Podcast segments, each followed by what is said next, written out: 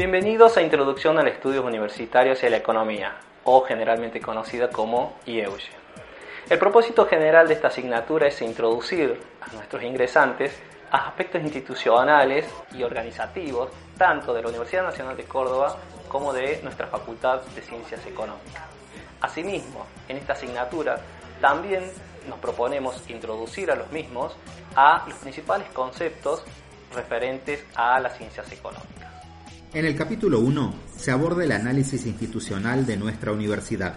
Allí estudiaremos aspectos históricos desde la reforma universitaria de 1918 hasta llegar a la organización y funcionamiento actual. Haremos un análisis de algunos tópicos del Estatuto Universitario para ofrecer un marco de reflexión sobre el sentido, la trayectoria y las misiones y funciones de la universidad, entendidas todas estas como ámbito privilegiado de difusión y producción de conocimientos. En este capítulo repasaremos también brevemente la historia de nuestra facultad. Haremos una descripción de la estructura organizacional y académica y hablaremos de las carreras que se dictan, prestando especial atención a sus particularidades y contenidos curriculares. Entrando ahora en temática propia de la economía, podemos afirmar que los precios de los supermercados no son los mismos que hace un mes. Pero ¿a qué se debe? ¿A la inflación? ¿A la falta de productos para la oferta? ¿A los precios internacionales?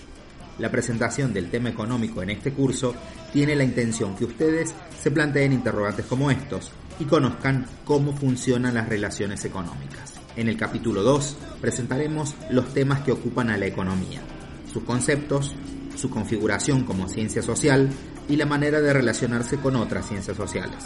Veremos también la forma en que se construye el conocimiento en economía y las diferentes ramas que lo estructuran. Se abordan dos problemas fundamentales de las ciencias económicas, la escasez de recursos y las necesidades materiales ilimitadas. Estudiaremos la manera en que las sociedades se organizan para enfrentar estos problemas y cómo ellos determinan los diferentes sistemas económicos que han existido durante la historia de la humanidad. En el capítulo 3 veremos que las sociedades, más allá de su organización económica, se proveen de los bienes y servicios mediante la transformación de los recursos disponibles, a través de el proceso productivo. En dicho proceso intervienen los factores de la producción, trabajo, capital y recursos naturales. Atendiendo a la existencia de recursos escasos, se presentará el modelo de la frontera de posibilidades de producción, que reflejará el límite a la capacidad de producir bienes en una economía. La frontera de posibilidades de producción muestra infinitas combinaciones de producción de bienes.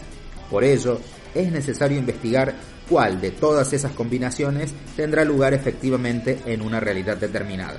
En el capítulo 4 analizaremos el modo en que se asignan los recursos a la producción de los distintos bienes en una economía. Particularmente estudiaremos el mecanismo de mercado, a través de la interacción de la oferta y la demanda como asignador de recursos en la economía. Finalmente, en el capítulo 5, cerraremos esta breve introducción a conceptos económicos básicos con una representación del funcionamiento global de la economía por medio del modelo de flujo circular del ingreso, también conocido como circuito económico. En él veremos cómo interactúan las familias, las empresas, el gobierno y el sector externo y avanzaremos en el cálculo del producto. Este cálculo reflejará el valor de los bienes y servicios finales que una economía ha producido en un periodo determinado, y nos centraremos tanto en su importancia como en sus aplicaciones.